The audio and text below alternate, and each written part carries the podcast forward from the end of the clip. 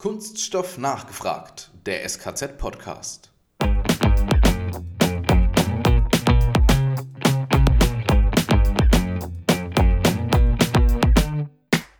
Unser Weg ist ganz klar, wir wollen Monomaterialien äh, einsetzen, und zwar solche, die auch in einem zweiten Leben eine sinnvolle Anwendung haben. Es geht ja um hochwertiges Recycling und wir fokussieren dabei ganz stark auf das mechanische Recycling.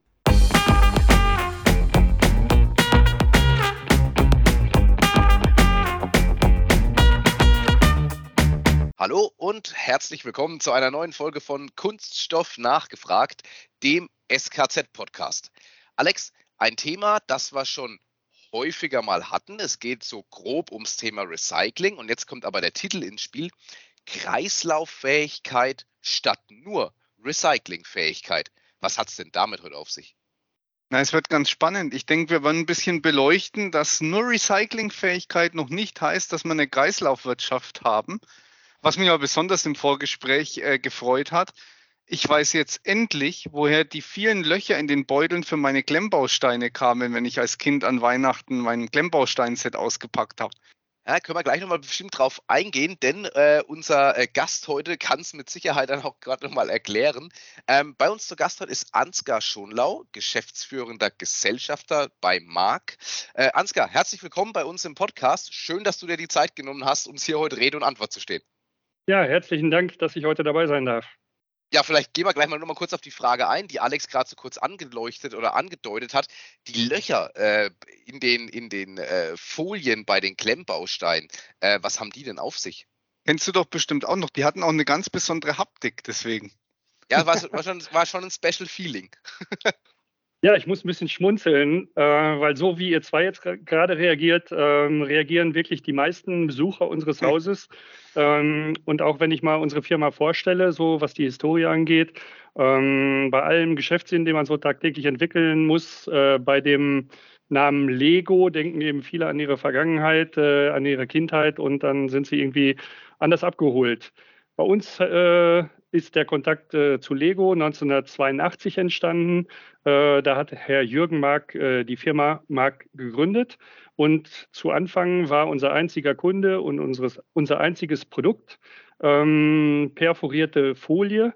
Das heißt, wir haben mit einer heißen Flamme ähm, auf Polypropylenfolien schon zu dem Zeitpunkt äh, ge geschossen und haben dadurch dann eben besonders stabile Perforationen ähm, in die Folien eingebracht.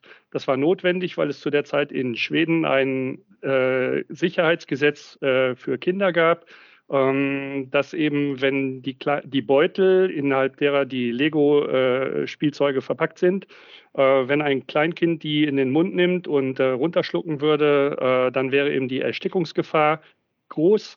Und um das zu vermeiden, hat man eben Perforationen einbringen müssen, ähm, ja, um eben diesen Risikofaktor äh, auszuschalten.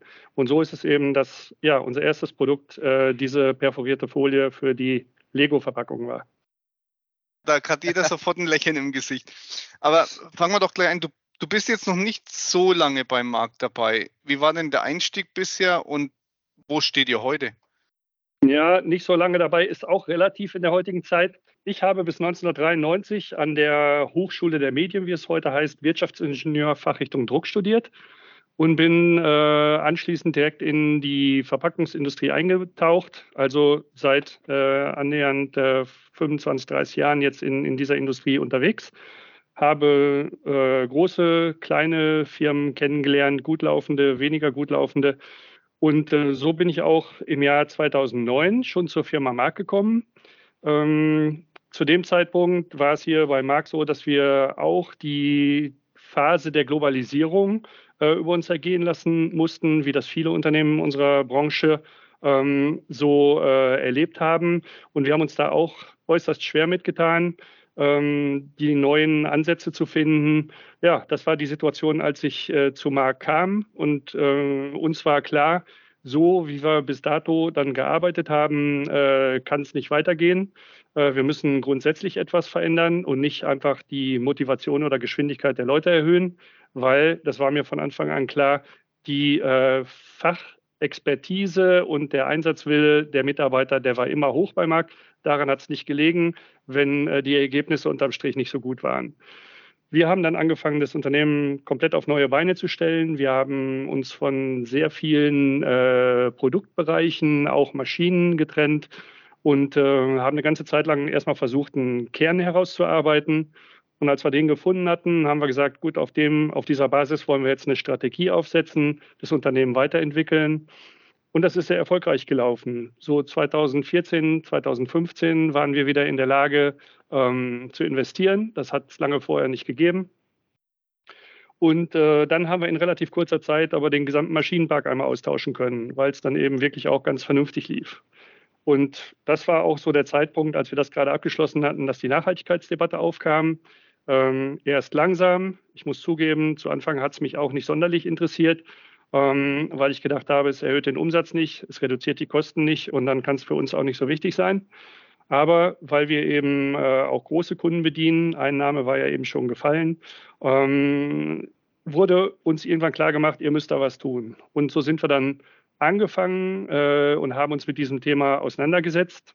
Und zu unserer Überraschung haben wir dann eben auch gelernt, das, was wir eigentlich anfangs seit 2010 getan haben, nämlich das Effi Unternehmen effizienter äh, zu gestalten, dass das ein wesentlicher Baustein äh, der Nachhaltigkeitsthematik äh, ist, weil es ja darum geht, in allen Facetten Verschwendung zu vermeiden.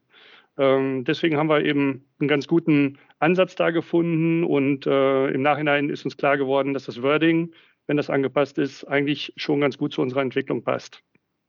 Also das noch nicht lange dabei, muss ich dann zurücknehmen. Ähm, die, die, die Kannaussage gerade fand ich aber interessant. Effizienter ist auch nachhaltiger. Stichwort Verschwendung. Ist gut, oder Matthias? De de definitiv und würde mich jetzt auch genau zu der Frage bringen, wenn die Nachhaltigkeit ja jetzt auch doch einen ganz anderen Stellenwert da äh, bei euch hat, wie definiert ihr heute Nachhaltigkeit? Jeder kennt, glaube ich, die äh, äh, Plastikstrategie der ähm, Europäischen Kommission. Und da gibt es ja die sogenannte Waste Hierarchy. Mhm. Viele, viele interpretieren das und sagen, das ist äh, die Müllhierarchie. Aber Waste, nach meiner Auffassung, und da lasse ich mich auch von den Übersetzungshilfen leiten, Waste ist sicherlich auf der einen Seite Abfall, ist aber auf der anderen Seite auch Verschwendung. Und deswegen definieren wir diese äh, Hierarchie eigentlich so, dass wir sagen, wir versuchen Verschwendung jeglicher Couleur zu vermeiden. Und da ist ähm, Müll, Abfall sicherlich ein wichtiges Element, aber es ist doch nur eins. Und allein einfach nur Abfall zu reduzieren, löst die Nachhaltigkeitsthematik in keinster Weise. Das ist unsere Überzeugung. Das passt eigentlich ganz gut, ne? Gerade dieses dieses Wortspiel mit Waste, das haben wir im Deutschen ja nicht so, aber es stimmt, Müll ist eigentlich gleich Verschwendung. Ähm, was mich jetzt noch interessiert, gerade Verpackung ist ja jetzt nicht so, selbst innerhalb der Kunststoffbranche, der Teil mit dem besten Ruf. Im Moment geht da der Fokus sehr stark Richtung Monomaterial. Würdest du sagen, ist aus deiner Sicht der richtige Weg? Ja, auf jeden Fall. Äh, ich denke, da wird es auch äh, keinen geben, der das grundsätzlich äh, anders beurteilen würde. Man soll Monoverpackungen so weit wie es geht einsetzen, um das mechanische Recycling möglich zu machen. Ich denke, mhm. ähm, in der Aus, äh, Ausarbeitung dieses Themas, da entstehen dann die Unterschiede. Wir haben heute im, wenn ich durch einen normalen Discount-Supermarkt gehe, denke ich, einen Anteil von Mischverbunden ähm, als Verpackung für diese FMCG-Produkte von rund 40 Prozent. Vielleicht sind es auch 50, weiß ich nicht. Ähm, und jetzt ist die Frage, was wir uns zutrauen, wie viele von diesen Mischverbunden wir in der Lage sind, auf Monomaterialien umzustellen. Wir sind der Auffassung, äh, dass wir den weit überwiegenden Teil äh, in Monomaterialien darstellen können. Sicherlich mit Modifikationen auf allen Seiten, aber ähm, grundsätzlich ist das möglich. Und da mag es dann andere geben, die sagen, warum sollen wir ihn umstellen? Wir können ja auch versuchen, das irgendwie das Problem anders zu lösen. Und da entstehen meines Erachtens die, die Abweichungen. Unser Weg ist ganz klar, wir wollen Monomaterialien äh, einsetzen, und zwar solche, die auch in einem zweiten Leben eine sinnvolle Anwendung haben. Es geht ja um hochwertiges Recycling und wir fokussieren dabei ganz stark auf das mechanische Recycling. Ähm, ich gehe gerade noch mal kurz vor auf die Materialien ein, bevor wir aus, aufs Recycling eingehen. Im Vorgespräch ähm, hatten wir da gesagt, dass PP einen hohen Fokus oder eben Fokus, glaube ich, bei euch steht. Ähm, welchen Vorteil hat denn dann PP gegenüber PE? Das sind ja beides Materialien, die ja häufig dann verwendet werden. PE, LDPE, äh, damit gemeint ist ein wunderbarer Werkstoff. Ich habe selbst äh, mehr als zehn Jahre in Unternehmen gearbeitet, die dieses Material äh, in, mit Blasextrusion herstellen und verarbeiten. Also von daher weiß ich um die Vorzüge äh, dieser äh, ähm, Polymerart. Wenn ich jetzt an Richtung Monomaterialien schaue, dann stellt sich allerdings das Bild ein bisschen anders dar. Grundsätzlich ist es ja heute so, äh, dass von dem Polymer, von dem Verpackungspolymer viel mehr erwartet wird als früher. Bis dato mussten wir Anforderungen unserer Kunden äh, erfüllen, die da heißen, mach mir eine Verpackung, die gut aussieht, die Haltbarkeiten äh, ergibt, so wie sie gefordert sind, äh, die Schutzeigenschaften hat, etc. pp. Mittlerweile geht es ja viel weiter. Wir müssen jetzt auch die zweite Komponente damit beachten, ähm, dass wir eine, ein Verpackungsmaterial einsetzen, für das es auch eine sinnvolle Wiederverwendung gibt.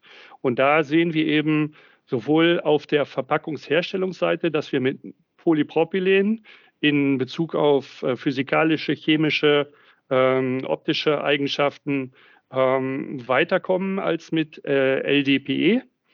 Ähm, und da schließe ich auch diese Mono-Anwendung mit MDO-Anlagen äh, ein. Ich glaube, dass wir da keine grundsätzliche äh, Verschiebung dieser Einschätzung bekommen werden. Der nächste Punkt ist, wenn ich in den äh, Verpackungen Druckfarben äh, einsetze und auch wenn wir hier über Monomaterialien reden, sind das ja meistens trotzdem Verbundfolien, mit denen wir reden, äh, über die wir reden, nur eben aus äh, einer äh, Gattung.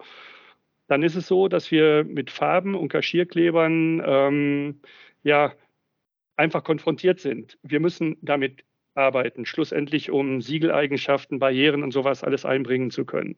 Wenn ich äh, im LDPE-Bereich, wir haben herausgefunden, dass, dass vermutlich in Zukunft nicht mehr die heutigen äh, NC-basierten Farbsysteme eingesetzt werden können, sondern dass wir auf andere Varianten, die nicht äh, verbrennen und nicht entgasen, äh, setzen müssen dann werde ich äh, nicht umhin kommen, äh, nach jetzigem Stand der Technik Verbundfolien einzusetzen, wo die äh, Farben und Kleber in der Zwischenlage liegen.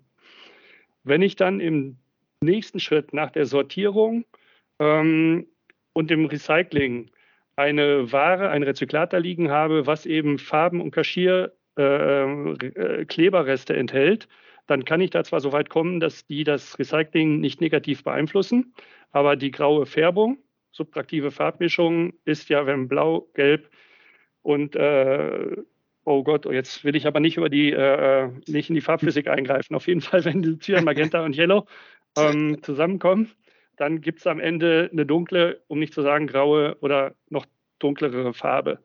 Ähm, bei LDPE ist dann das Problem, und da gibt es ja eine wunderbare Studie von Conversio, äh, dass LDPE eigentlich nur in äh, Verpackungen wieder eingesetzt werden kann. Die drei mhm. Kunststoffrohre, die da noch äh, äh, produziert werden, die lasse ich jetzt mal außer Acht.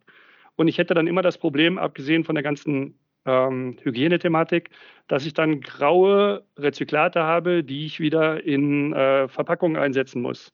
Wie man das dann bei weißen und bei transparenten Verpackungen tun will, ist mir schleierhaft.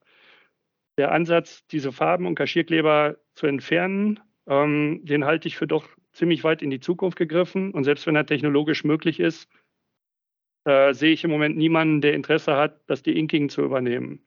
Auf der Polypropylen-Seite sind wir da ein bisschen glücklicher dran. Da habe ich natürlich auch die Farben und die Kaschierkleber in der Innenlage liegen, in der Zwischenlage. Aber äh, der Ansatz bei Polypropylen ist ja, gemäß Conversio, nicht unbedingt, dass ich äh, wieder in eine Verpackung gehen muss. Ich halte das mittlerweile auch ökologisch schon gar nicht mehr für sinnvoll, weil der mhm. Energieaufwand den man dafür betreiben muss, viel zu hoch ist. Ähm, ich glaube, dass wir diese Rezyklate aus Polypropylen in anderen hochwertigen äh, äh, Anwendungen einsetzen sollten, da wo sie eben neue Ware ersetzen. Und das ist ja die Definition mhm. von hochwertigem Recycling. Ähm, deswegen spielt dann gar nicht die Rolle, ob in einem Blumentopf, in einem Regenrückhaltebecken oder in einer Laminatunterseite, äh, also in, in der Bauindustrie, ob die Farbe äh, grau oder grauer ist. Ähm, das spielt da keine Rolle, das ist kein einschränkender oder limitierender Faktor.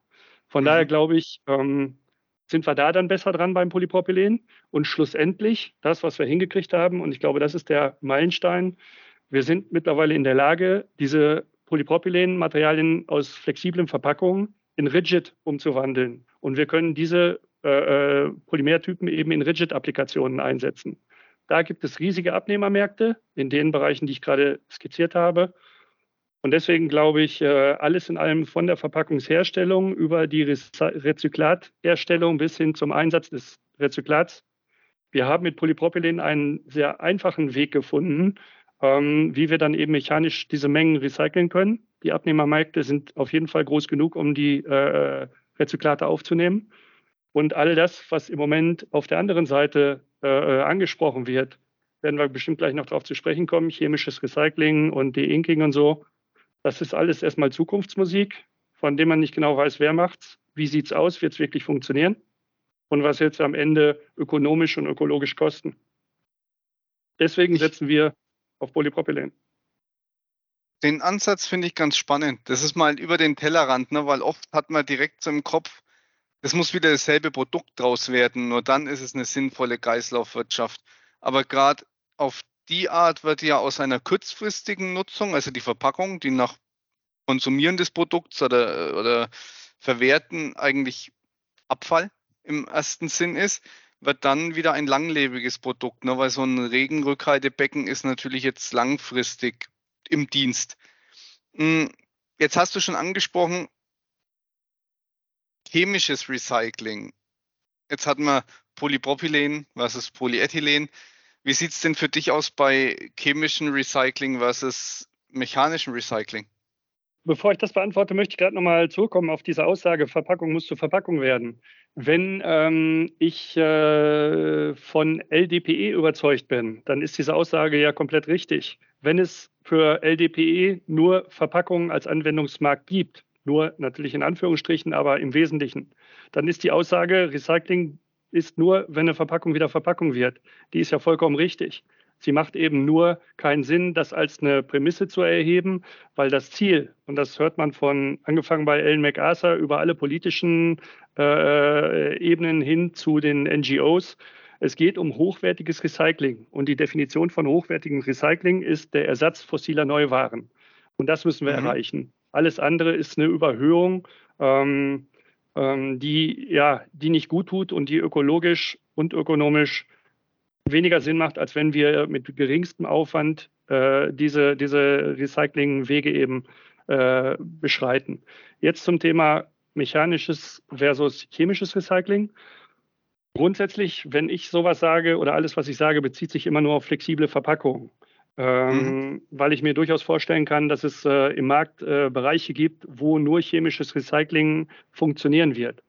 Ähm, davon rede ich aber nicht. Ich spreche wirklich nur von flexiblen Verpackungsmaterialien. Und auch da, denke ich, sind im Einstieg äh, sich alle Betrachter wieder einig. Da sieht man das ja auch in der, in der ähm, Waste Hierarchy. Ähm, dem mechanischen Recycling wir soll Vorrang eingeräumt werden äh, gegenüber allen anderen Arten, äh, egal ob es jetzt eben chemisches Recycling oder chemische Abfallbehandlung, wie manche das ja auch nennen, ähm, oder Deponierung oder Verbrennung liegt. Da, da gibt es gar keine Unterschiede. Die Unterschiede fangen dann an, äh, wenn Betrachter sich die heutige Verpackungsstruktur angucken und sagen, die soll so bleiben und was können wir dann damit machen? Dann werden wir natürlich beim mechanischen Recycling, gerade bei Mischverbunden, relativ schnell am Ende sein. Und dann ähm, bliebe rein theoretisch, wobei man ja auch noch in Frage stellen muss, ob chemisches Recycling im industriellen Maßstab wirklich Polyester-PE-Verbunde auseinanderbekommt, in einem einigermaßen akzeptablen äh, ähm, Kosten- und äh, CO2-Haushaltsgerüst. Ähm, aber dann wäre das der Weg. Mein Ansatz ist ja ein anderer. Ich sage, wir müssen vorher alles tun, um die Verpackung so weit in Monomaterial umzubauen, dass ich nur noch einen geringen Anteil von äh, äh Mischverbunden übrig behalte. Und der, für die muss ich dann vermutlich eine Lösung wie chemisches Recycling finden. Vielleicht muss man da sogar sagen, das soll dann in die Verbrennung gehen, das kann ich nicht beurteilen. Ähm, aber der Schlüssel ist, wir müssen erst versuchen, alles zu tun, um äh, das, was im FMCG-Markt unterwegs ist, in Monomaterialien umzustellen. Und wenn nach den Erfahrungen, die wir mittlerweile gemacht haben, muss ich sagen, äh, dass wir davon überzeugt sind, 80 Prozent dessen, was wir im äh, äh, Laden finden, das können wir umstellen. Wobei ich auch gleichzeitig davor warnen möchte, zu sagen, ähm, das machen wir ohne jegliche Anpassung ähm, in äh, ähm, äh, den unterschiedlichen anderen Facetten, die so eine Verpackung hat. Also da gehört ja auch noch eine Abpackmaschine zu. Da gehören auch die Anforderungen zu an das Produkt und oder durch das Produkt. Stichwort Fit for Purpose. Muss ich wirklich 24 Monate Haltbarkeit bei Kaffee haben oder dürften es auch mal zwölf sein? Ähm, mhm. Kann ich irgendwas verändern an den äh, äh, Abpackanlagen? Das sind alles Fragen, die dazukommen. Eins muss uns ja klar sein. Wenn ich mit einem Polymer alles abdecken will an Anforderungen, ähm, was früher viele Polymere oder mehrere Polymere und dann auch noch in unterschiedlichen Kombinationen gebracht haben, dann wäre es naiv zu glauben, dass das ohne jegliche äh, äh, Veränderung geht. Also die Hoffnung, alles wird besser, nur ändern tut sich nichts, von der sollten wir uns schleunigst verabschieden. Das ist wahr. Also ich kann dir schon mal versprechen, bei mir reichen zwölf Monate für die Packung äh, Kaffee dicke, da reichen auch zwei. Ja, äh, ich glaube, äh, häufig sehen wir eben, wenn wir fragen, muss das so sein, dann ist die Antwort, ja, muss so sein, weil es immer so war. Ähm, oder weil es mein Nie Kollege eine gute Antwort. Und, ja, weil es mein Kollege beantwortet und der ist gerade nicht da oder ich weiß nicht, was der meint. Ähm, wir müssen zusammenarbeiten. Äh, ich möchte mal verweisen auf die 17 Ziele der Vereinten Nationen. Die habe ich bisher noch gar nicht äh, ins Spiel gebracht, obwohl ich glaube, dass die wirklich elementar sind für alles das, was wir hier besprechen und tun. Das 17. Ziel der Vereinten Nationen äh, ist die Bildung von Partnerschaften. Und das bedeutet, ähm, wir können auf keinen Fall so vorgehen oder vielleicht auch weitermachen, dass ich von meiner Position aus von anderen erwarte, dass die sich verändern, damit ich so weitermachen kann wie vorher, sondern wir müssen aufeinander zugehen, in der gesamten Wertschöpfungskette miteinander reden. Und durch das Reden kommen schon mal ganz viele äh, unterschiedliche Betrachtungen, vielleicht auch sogar Definitionen schon zu, äh, zu, zutage. Das habe ich jetzt immer wieder erlebt. Äh, und da können wir erstmal mit aufräumen. Und dann kann man anfangen zu sagen, ich könnte das und das beitragen. Kannst du dafür das und das machen? Und wenn man das mhm. tut, und wir haben das sehr intensiv in unserer, mit unseren Partnern getan, die vor uns und hinter uns sitzen, also nicht nur mit einem, mit dem Handel oder mit einem Markenartikler, sondern auch mit jemandem, der recycelt, sortiert, recycelt und Rezyklate wieder einsetzt. Und wenn man das tut, dann sieht man auf einmal, da bildet sich wirklich eine, eine Interessengemeinschaft, ein Team, und das ist Partnerschaft. Und wenn jeder ein bisschen gibt, dann bin ich überzeugt, können wir viel mehr schaffen, als wir es bisher getan haben. Das finde ich total den guten Ansatz. Ähm, also wir, wir sind da ja am SKZ ja genauso. Wir, wir fordern und fördern ja auch diese Partnerschaften. Äh, natürlich wollen wir uns jetzt mal nicht mit der UN vergleichen, aber ähm, ganz grundsätzlich zu sagen, man fordert und fördert diese Partnerschaften eben im Kunststoffbereich. Und das, was du gerade sagst, ist ein ganz wichtiger Punkt, denn viele Unternehmen haben einfach immer noch auch so diesen Gedanken, auch aus vergangenen Zeiten, äh, wir dürfen bloß nicht zu viel preisgeben und wir, wir können natürlich nicht zu viel unserer äh, Betriebsgeheimnisse weitergeben oder ähnliches.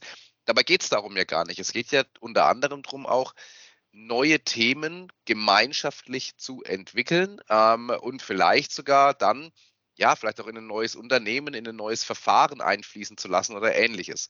Ähm, ich weiß, ihr habt da auch schon sehr, sehr viel getan. Kannst du uns vielleicht mal so einen kleinen Einblick geben? Was habt ihr denn bisher da schon so umsetzen können bei euch im Unternehmen? Ja, wie gesagt, wir haben wir früh angefangen, auf dieses, auf dieses eine Material zu setzen. Und wenn man äh, äh nicht immer überlegt, ob es mit was anderem auch noch ginge, dann kommt man konsequenterweise vielleicht auch ein bisschen schneller voran.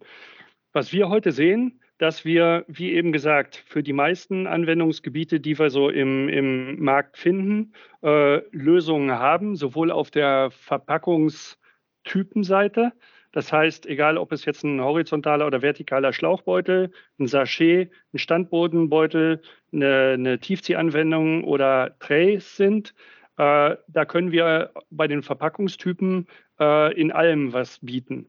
Auf der Produktseite ist das genauso. Immer, wie gesagt, vorausgesetzt, ähm, die Rahmenbedingungen stimmen oder man kann, äh, man kann die modifizieren. Ähm, da glauben wir auch, dass wir äh, vom Kaffee über Butter, Nüsse, Fleisch, Käse, Süßwaren sind heute sowieso schon viel im Polypropylen, aber auch bis in Hygiene- oder chemisch-technische äh, ähm, Märkte hineinkommen äh, und das abdecken. Ich glaube, das ist ja auch etwas, äh, das, was ich zumindest von meinen Kontakten ähm, in, im Handel heute so ähm, höre. Die sehen auch, dass es, dass es ein paar Low-Hanging Fruits gibt und ein paar Sachen, die ein bisschen länger dauern werden. Ähm, das ist noch nicht mal das Problem. Ich glaube, ähm, wenn wir offen darüber reden würden und sagen, wir können ein paar Quick Wins machen und ein paar andere Sachen dauern etwas länger, damit kann jeder umgehen. Aber wir müssen jeden Tag einen Schritt nach vorne machen. Und äh, deswegen müssen heute alle anfangen. Der eine setzt sofort sein Produkt um und der andere braucht halt, bis er seine Maschinen im Laufe der Zeit, vielleicht auch seinen Maschinenpark so weit modifiziert hat, dass er da mitmachen kann. Ähm, das ist sicherlich äh, für viele schwierig und das ist ja auch eine, eine äh, finanzielle Belastung, gerade in diesen Tagen, die wir jetzt so erleben. Wenn ich dann äh, meine Maschinen wieder verändern muss, ist mir alles klar. Aber wenn man sieht, wie es in der Automobilindustrie äh, lauf, läuft oder lief, da haben die großen Hersteller in Deutschland auch lange gedacht, sie kommen mit dem Verbrenner oder Diesel weiter. Mittlerweile mussten sie sich umstellen und siehe da, irgendwie geht's, so schwer wie es ist. Ähm, aber wir müssen anfangen damit. Zusammen kriegen wir das hin. Ich glaube, da sind wir ein ganz guter Beweis dafür. Und wir haben da ja auch schon einiges in den Markt gebracht, was wir in LinkedIn oder so äh, auch veröffentlicht haben, wo man sieht, was funktioniert und was geht. Also wenn du das so erzählst, man merkt sehr, dass das Thema dir am Herzen liegt. Ähm, du hast ja sogar eine Firma gegründet, die sich jetzt rein dem Thema annimmt. Da sprecht ihr von Kreislauffähigkeit statt Recyclingfähigkeit, was unser Titel ja heute auch ist. Ähm, kannst du uns das genauer nochmal erklären? Wir hatten jetzt schon ein paar spannende Ansätze. Wir haben verstanden, dass Produkt durchaus ein anderes Produkt werden kann und es sinnvoll ist aber vielleicht noch ein bisschen Details dazu. Hm.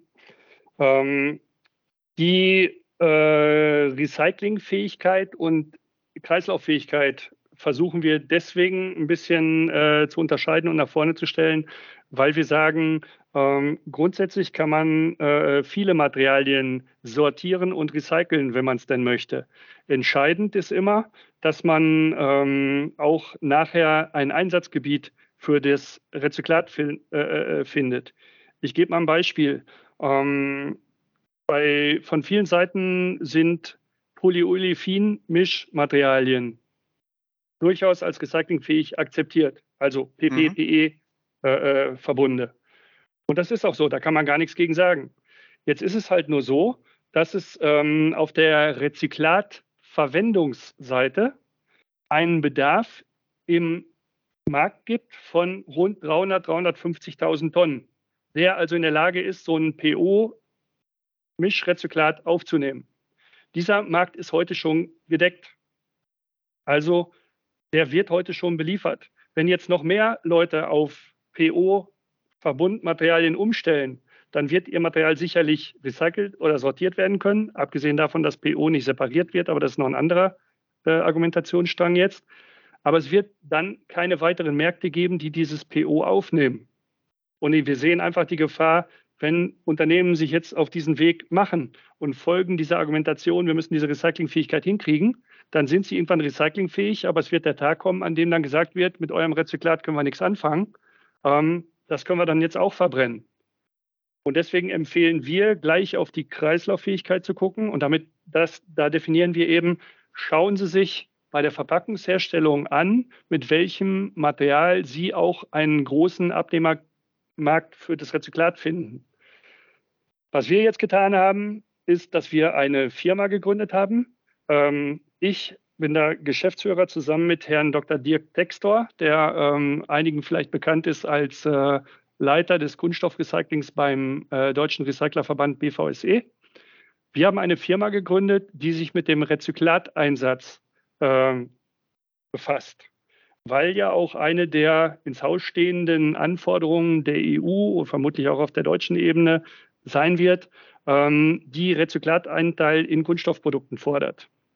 Wir sind davon überzeugt, dass es ähm, bei Lebensmittelverpackungen, bei flexiblen Verpackungen, wenn man so will, auf absehbare Zeit nicht möglich sein wird, im industriellen Maßstab äh, PCR, Post-Consumer Recycled Materialien einzusetzen.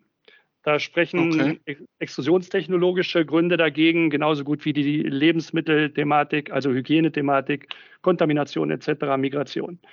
Ähm, deswegen sagen wir, trotzdem muss es ja möglich sein, dass auch diese Betriebe ähm, an dem Thema äh, des Rezyklateinsatzes teilhaben können. Und mhm. wir interpretieren das jetzt ein bisschen anders. Und dann bin ich wieder mal bei meinen äh, UN-Zielen und genau wieder bei dem 17. Bildung von Partnerschaften. Was bedeutet Bildung von Partnerschaften? Was, was zeichnet eine gute Partnerschaft aus? In meinen, in, in, in unserer Auffassung heißt Partnerschaft nicht, dass jeder alles kann, sondern dass jeder sein Bestes gibt und am Ende werden die Erfolge zusammengeworfen und geteilt. Und dann haben alle miteinander Freude, hoffentlich, wenn es so kommt. Genauso defin definieren wir dann eben auch äh, im Bereich des Rezyklateinsatzes äh, Partnerschaft.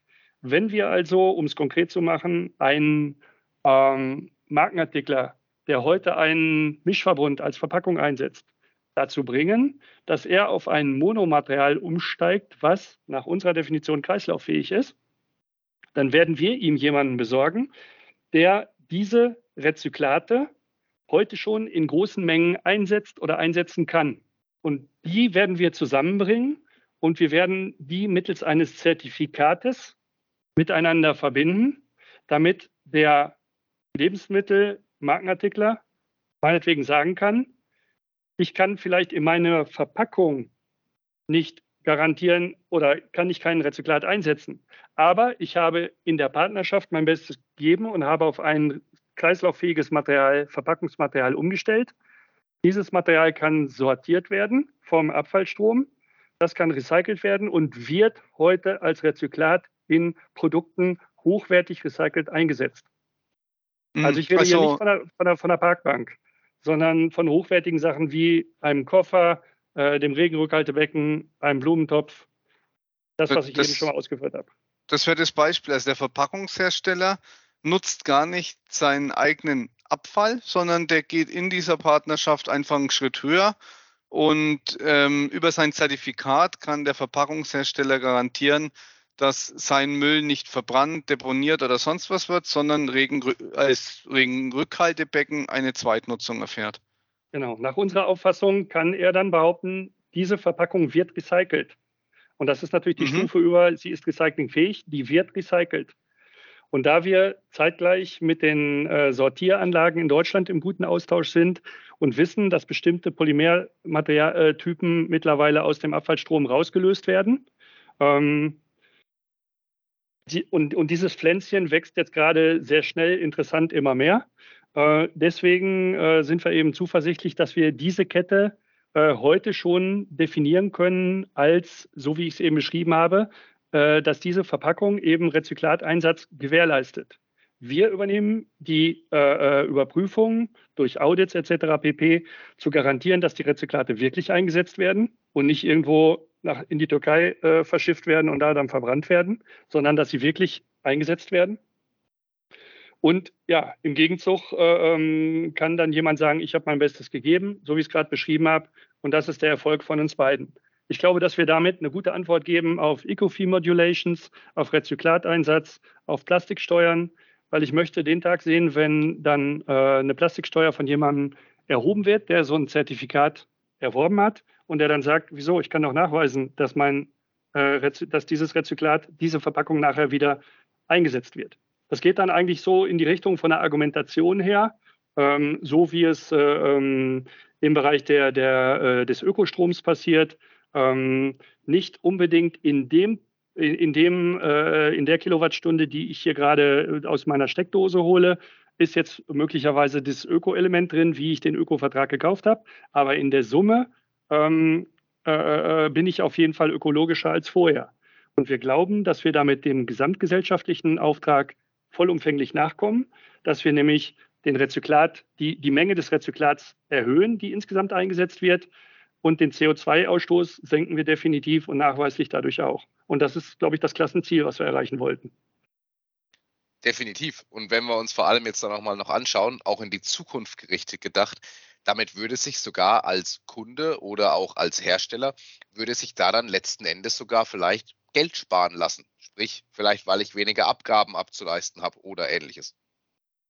Genau, ich kann es aus unterschiedlichen Perspektiven sehen. Und darum geht es ja immer, dass wir äh, die Ökologie mit, dem Ökono mit der Ökonomie und auch mit sozialen Komponenten verbinden. Ich glaube, nur wenn wir die drei Dinge übereinander bekommen, äh, dann wird das auch ein, erfolgreiches, äh, ein erfolgreicher Ansatz. Ähm, auf jeden Fall kann man damit dann Geld sparen, wenn diese Dinge kommen. Und wir wissen ja, sie werden kommen. Ähm, und deswegen denke ich, ich habe vor der letzten Bundestagswahl sehr häufig von unterschiedlichen Parteien gehört, wir müssen versuchen, irgendwie Ökologie und Ökonomie miteinander zu verbinden. Also mhm. wir müssen das eine äh, Übel dann ertragen. Ähm, ich sehe das ganz anders. Ich glaube, dass das eine wunderbare Möglichkeit ist, um die Vorzüge von beiden miteinander zu verbinden und wirklich einen Vorteil daraus zu holen. Ich sehe das uneingeschränkt positiv und nicht als eine Bedrohung, die ich versuchen muss zu vermindern. Ja, wären wir wieder beim Eingang. Waste ist auch Verschwendung. Genau. Wenn es nur Müll wäre, hätten sie es wahrscheinlich Garbage genannt. ja, und ganz zum Schluss kommen wir jetzt natürlich auch noch äh, zu unserer Standardabschlussfrage, die wir natürlich immer noch haben. Ansgar, was wäre denn dein Wunsch für die Zukunft? Das darf gerne persönlich für dich als Unternehmer sein, gerne aber auch für die Kunststoffbranche. Was wäre denn dein Wunsch in die Zukunft gerichtet? Das ist ganz einfach. Einfach machen wir sind jetzt so weit, dass wir diese Möglichkeiten haben. Wir müssen es jetzt nur tun. Und wir sollten aufhören, eine Besprechung nach der nächsten äh, zu veranstalten und hier nochmal zu reden und da nochmal zu reden und immer grandiosere Innovationsideen in den Markt äh, zu bringen, sondern so wie wir es versucht haben, den gemeinsamen Nenner aller Beteiligten zu finden äh, und auf die, von diesem Nenner dann Dinge weiterzuentwickeln. Ich glaube, das ist der Weg in unserer Kommunikation, was unser Unternehmen angeht, äh, äh, legen wir Wert mittlerweile darauf, dass wir nicht mehr darüber reden, was wir demnächst alles noch entwickeln werden. Ähm, also wo äh, noch äh, äh, eine neue Komponente in der Sortiertechnologie oder so dazukommen muss. Wir arbeiten mit dem, was heute vorhanden ist. Das muss verbreitert werden und ausgebaut werden. Aber bezogen auf äh, abpackende Betriebe, einfach machen. Finde ich einen, persönlich einen sehr, sehr guten Ansatz, äh, den wir tatsächlich im SKZ auch sehr oft fahren. Denn äh, tatsächlich mit dem einfach machen ähm, kommt man oftmals genau diesen entscheidenden Schritt voran, der vor sonst in endlos geführten Diskussionen immer wieder nach hinten verschoben wird und nach hinten verschoben wird. Aber ich glaube, so kommt man sehr, sehr gut voran. Ja, äh, ich erlebe in Diskussionen mit Markenartiklern sehr häufig, dass die äh, auch gefangen sind von den Pledges, die sie irgendwann mal abgegeben haben, wo dann solche Komponenten drin waren, wie wir werden mhm. unseren Müll selbst ver verarbeiten. Das ist aber kein Müll, das ist ja ein Werkstoff, Wertstoff. Und Wertstoffe verkaufen wir ja in Form dieser äh, äh Markenartikel sonst auch. Und genauso gut kann ich damit arbeiten. Ich glaube, wir haben damals einen Ansatz gemacht. Da haben alle NGOs hintergestanden und alle anderen Wertschöpfungsbeteiligten und haben gesagt, wir versuchen das wieder zurückzunehmen. Das muss aber nicht das Ziel sein. Also ein bisschen lustig ausgedrückt, wir sollen doch nur die Welt retten. Wir müssen doch nicht versuchen, hier schöne Tore zu schießen. Tore reicht. Und ich glaube, das, das schaffen wir auf dem Weg.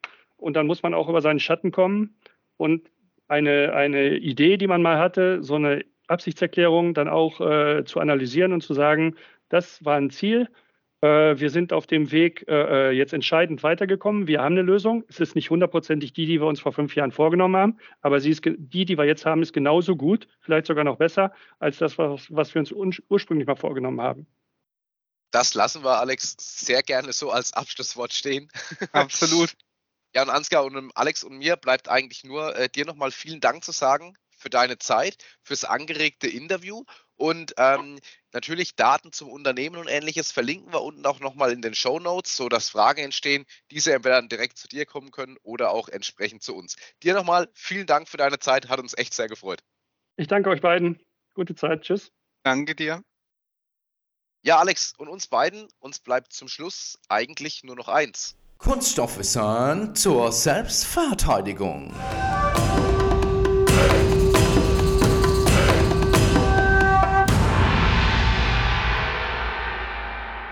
Sag mal, Alex, woraus sind eigentlich Kontaktlinsen hergestellt? Spannend, ne? Da wir beide Brille tragen, ist das eine interessante Frage. Ich habe aber nie Kontaktlinsen probiert, du? Ja, selbstverständlich. Äh, vor allem beim Fußballspielen. Äh, ich war früher im Tor und war äh, blind wie ein Fisch, äh, wenn ich keine Kontaktlinsen drin hatte. Ähm, ich würde behaupten, die Leistung wurde signifikant besser mit Kontaktlinsen. also gut, das, das ist ein Argument. Dann erzähle ich dir jetzt, was du im Auge hattest.